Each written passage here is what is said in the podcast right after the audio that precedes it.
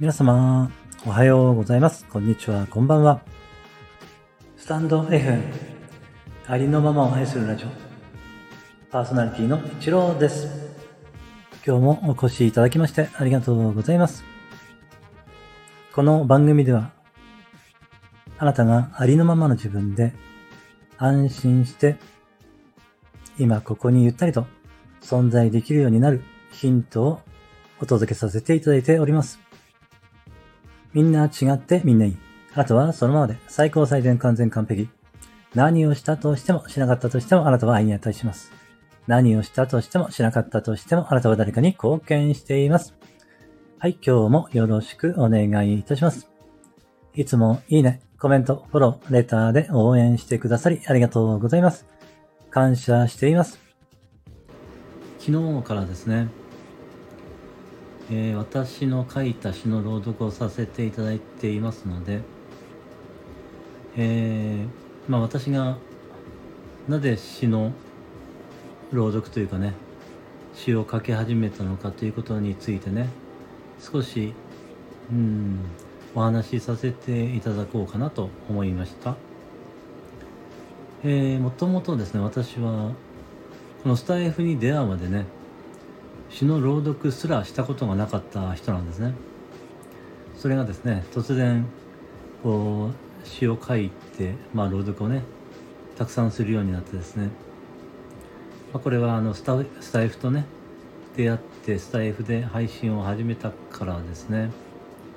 えーそれでですねうん10月頃でしたでしょうか、えー、瀬能手さんがですね、えー幸せの循環ということでハッシュタグ小さなハッピーを束ねてというね、えー企画をしてくださっていて、えーまあ、それに参加していてですね、えー私がその続きをね、えさせていただきたいなと思ってね、えハッシュタグ小さな感謝を束ねてというのをね、えまあ、させていただいた時なんですけれども、本当にですねあの内側からもう感謝の思いが湧き上がってきてもう涙が流れた時がありましてえその時にねこの感謝の花を咲かせようっていうね この詩が生まれたんですけれどもこれはもう本当に、えインスピレーションが降りてきて、えーそのね詩を書けたっていう感じだったんですけれども。うん。ですのでねまあ始まりはそういうことからまあそうですね始まったんですよね。一作だけで終わっちゃうかなと思ったんですけれどまたね、えーなんかやっぱりインスピレーションが降りてくることが、えーありましてね、えーその頃からですねあのなんかすごく感動するようになったんですよね。あそうそう。その時ですねあのいつも見ているこう、えースマホのまあインスタとか、ね、フェイスブック見てると、ね、いろんな方が風景とか、えーね載せられてるんですけれども、ね、別にそれ普段見ててねすごい感動するなってことはなかったわけですけども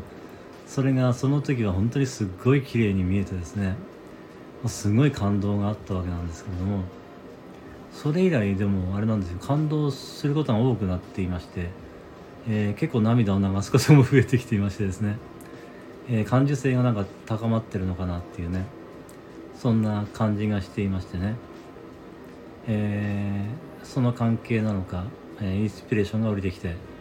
え詩の言葉がもう湧いてくる感じなんですよね、まあ、そういう感じでね、えー詩を書かせていただいております。ということで、え今日もね詩の朗読をね配信させていただきますのでお聞きいただけたら嬉しいです。よろしくお願いいたします。最後までお聞きいただきましてありがとうございました。今日も一日あなたの人生が愛と感謝と喜びに満ち溢れた、光り輝く素晴らしい一日でありますように。ありがとうございました。あなたに全ての良きことが雪崩のごとく起きます。では、次の配信でお会いしましょう。